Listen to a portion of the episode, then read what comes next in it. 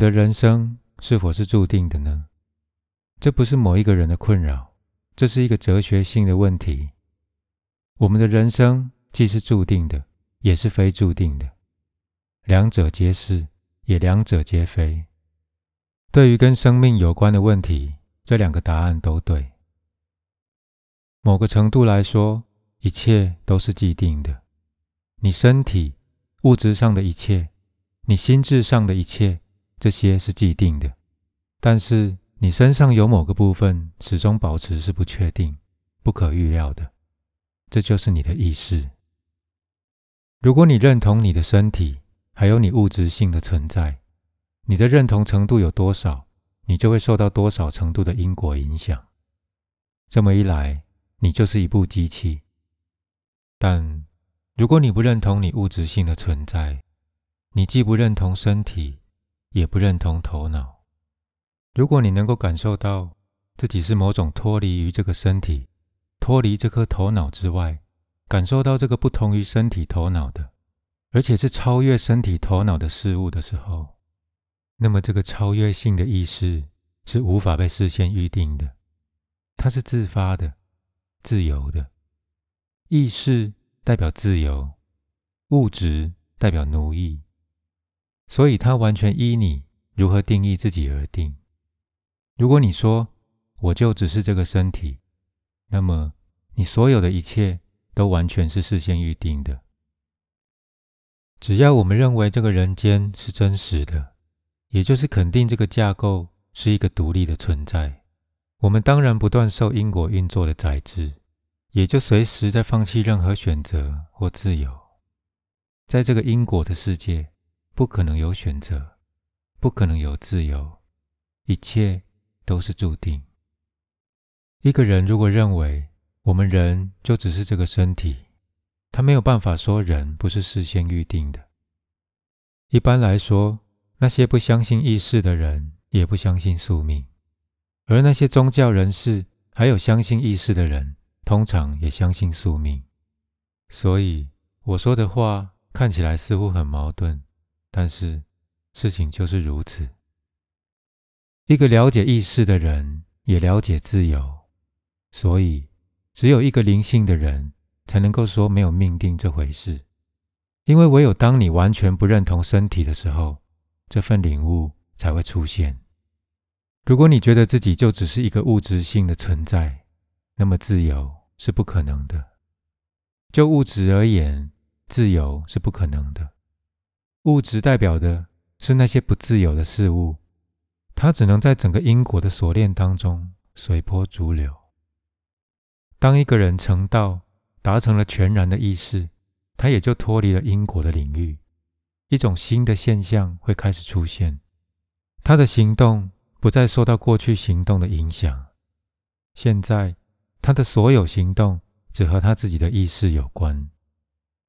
这些行动。来自于他的意识，而不是来自于过去。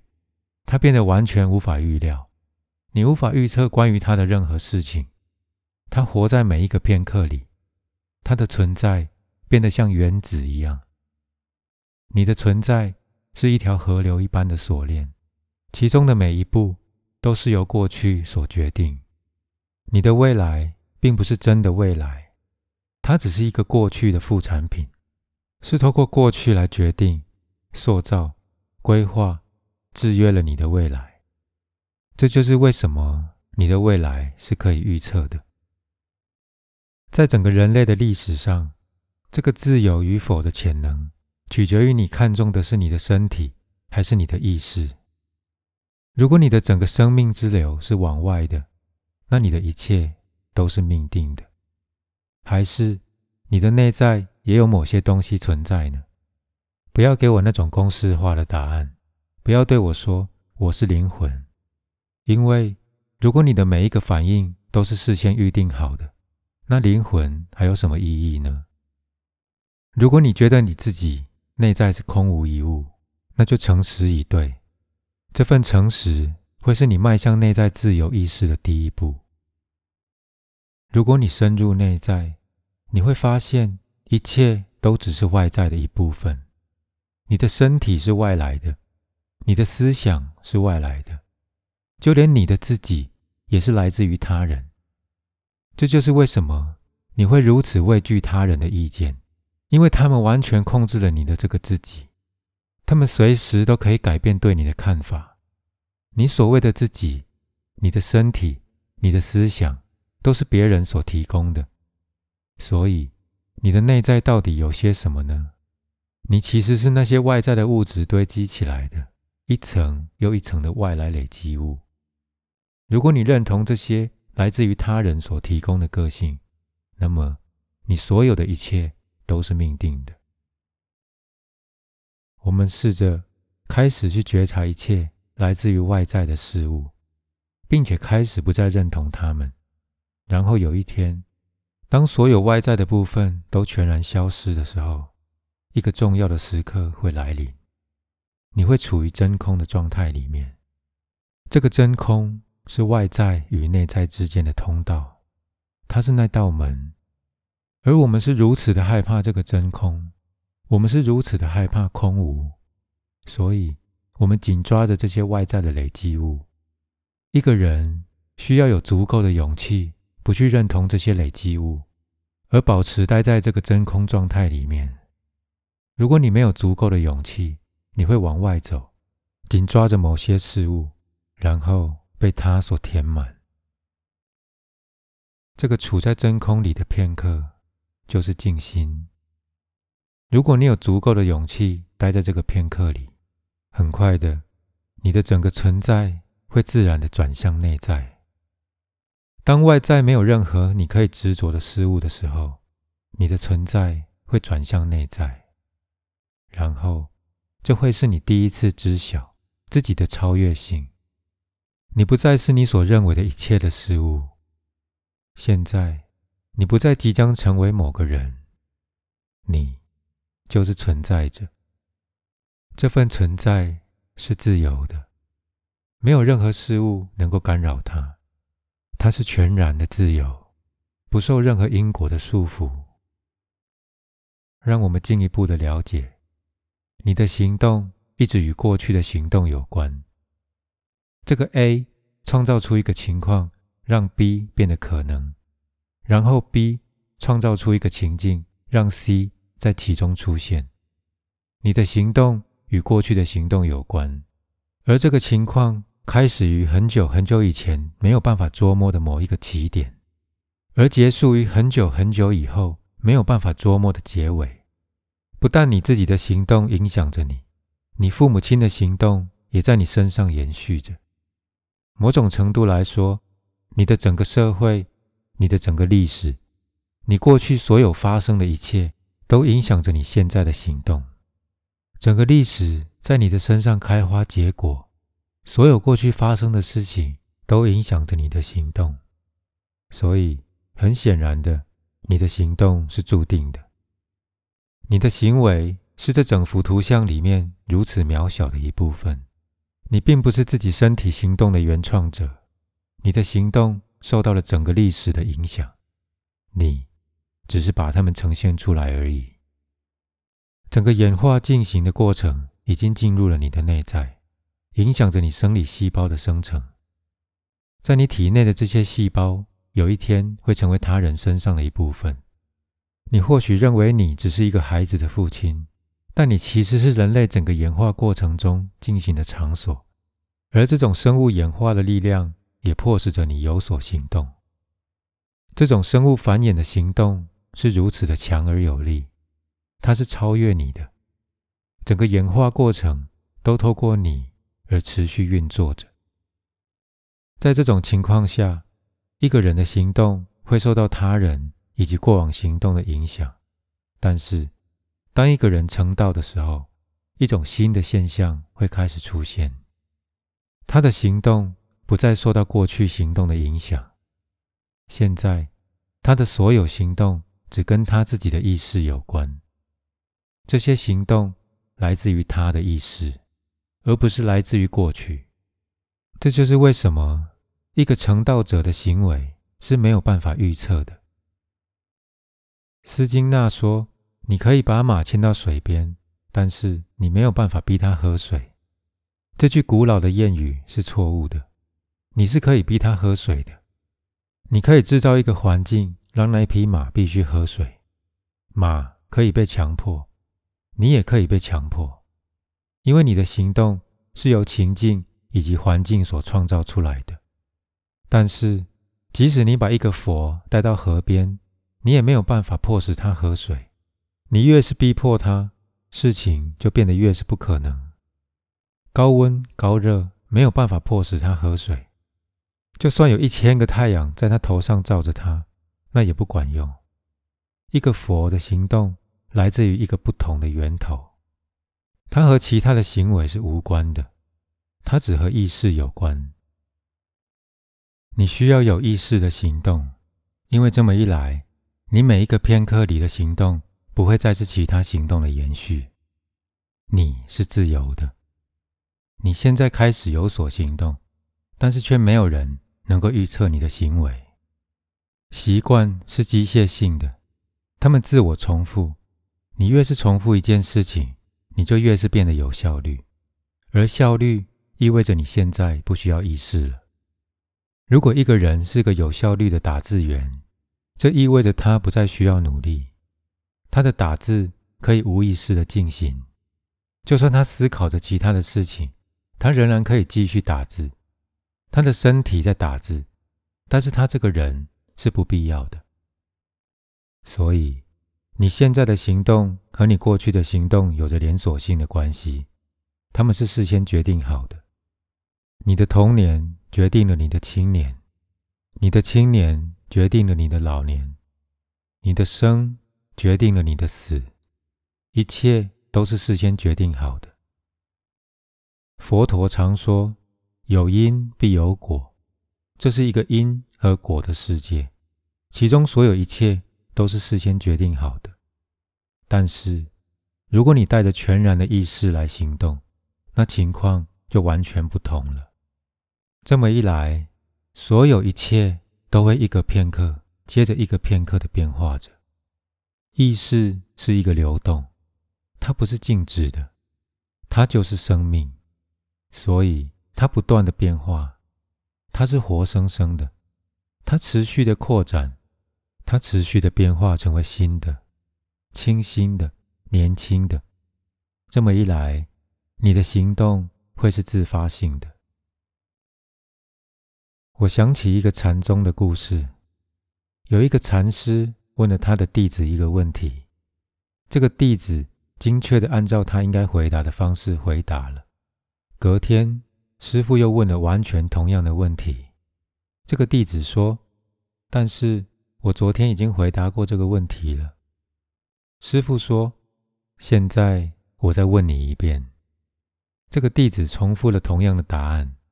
这个师傅说：“你并不了解。”这个弟子说：“但是昨天当我用同样的方式回答你的时候，你点头了，所以我认为这个答案是对的。”为什么你现在改变主意了呢？师傅说：“任何可以重复的东西都不是来自于你的，你的答案来自于你的记忆，不是来自于你的意识。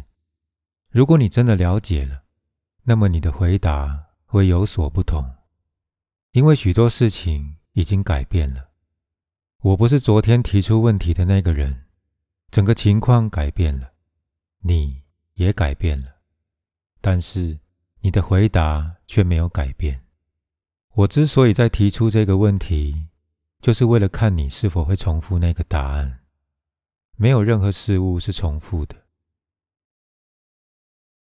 当你变得越是富有生命力的时候，你的重复性就越少。只有死去的人可以是始终如一的。生命反复无常，生命是自由的，而自由。没有办法是前后一致的，因为他要跟什么东西保持一致呢？你只能跟过去保持一致。一个成道的人只能够和他的意识保持一致，他从来不会和他的过去保持一致。他全然的待在当下的行动里面，毫无保留，毫无遗漏。下一个片刻，当这个行动结束的时候，他的意识。会再度的鲜活起来。不论何时，也不论有什么样的情况出现，意识都在那里，而他的每一个行动都出于全然的自由，就好像这是他第一次碰到这个情况一样。这就是为什么一开始我回答是，也回答不是。他完全依你而决定，看你是意识还是一个累积物，一个物质性的存在。宗教的精神让我们带来自由，因为宗教精神带来的是意识，而科学家越是了解物质，这个世界就越是受到奴役。这整个物质现象就是因果。如果你知道，当你提供 A，然后 B 就会发生的时候，那么所有的一切都是可以被操纵的。在接下来的几十年里面，我们会看到人类在经历了各种层面的操纵之下所带来的结果。最大的灾难并不是来自于核子战争，核战只会带来破坏。真正的灾难来自于缺乏意识，所以。人们会知道如何透过心理的层面来彻底控制一个人。由于我们的缺乏意识，所以人们能够以许多预定的方式来决定我们的行为。就像我们现在的样子，我们的所有一切都是事先预定好的。有的人是基督徒，有的人是印度教徒，有的人是回教徒或佛教徒。这是事先预定的，不是自由的。父母亲做了决定，社会进行决定。有的人是医生，有的人是工程师。现在他的行为已经被预定了。我们一直持续不断的受到控制，而目前这些控制技巧还相当的原始。未来更新的控制技巧对于行为的影响会更加广泛。到时候没有人会说灵魂是存在的。因为如果你的每一个反应都是事先就预定好的，那灵魂还有什么意义呢？所以说，身体的化学反应会影响到你的行为反应。如果给你酒精的饮料，你的行为会变得有所不同，因为你身体的化学反应改变了，所以你的行为也会改变。曾经有一度，终极的坦吹技巧就是让我们人。摄取麻醉物质，而同时保持清醒。当时的坦崔认为，唯有当所有一切都显示这个人应该失去意识，而他却仍然意识清醒的时候，他才算是成道，否则都不算是。如果身体的化学反应能够改变你的意识状态，那意识有什么意义呢？如果一剂注射筒就能够使你失去意识的话，那意识有什么意义呢？这只是表示这些注射的药物比你的意识更有力量。坦崔说，人类确实有可能超越麻醉物质的影响，维持清醒的意识。虽然有刺激物、兴奋剂，但是预定的反应却没有出现。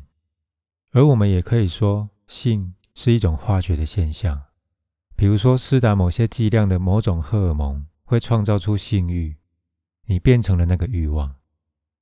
而当你身体的化学反应恢复正常的时候，你或许会后悔，但是那个后悔是没有意义的。下次当那个荷尔蒙再度出现的时候，你又会采取同样的行动。所以，坦崔也对性进行了实验。如果你在一个充满性的环境里面却没有性欲的话，那你就自由了。你身体里的化学反应被你远远的抛在后方，身体在那里，但是你不受身体影响。生气也不过是一种化学反应。很快的，生物化学家能够让你免于愤怒或免于性欲，但你仍然不是一个佛。佛不是没有愤怒的能力，他有能力感到愤怒，但是愤怒不会影响到他。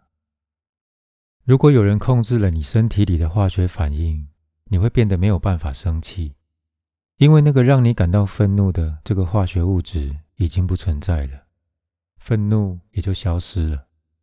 或者说，如果你体内的性荷尔蒙被移除了，那么你是不会有性欲的。但是，真正的重点不在于你是否有性欲，你是否有感到愤怒。真正的重点在于如何在一个让人难以保持觉知的情况之下，仍然能够保有觉知；如何在一个让人会失去意识的情况之下，仍然保持清明的意识。每当这种情况发生的时候，你静心，这是你静心的最佳机会。如果你感到嫉妒，静心，这是最佳的时机。你体内的化学反应正在运作着，它会让你失去意识，它会让你的行为变得疯狂。这时候，保持觉知，让嫉妒在那里，不要压抑它，但是保持意识，觉知它。如果愤怒出现了，觉知它；如果性欲出现了，觉知它，不论你内在发生什么，让它发生，让它停留在那里，不要压抑它，但是保持意识，觉知它，持续的静心。渐渐的，你的觉知会变得越来越深，你的行为也会越来越不受到影响。于是，你变得自由。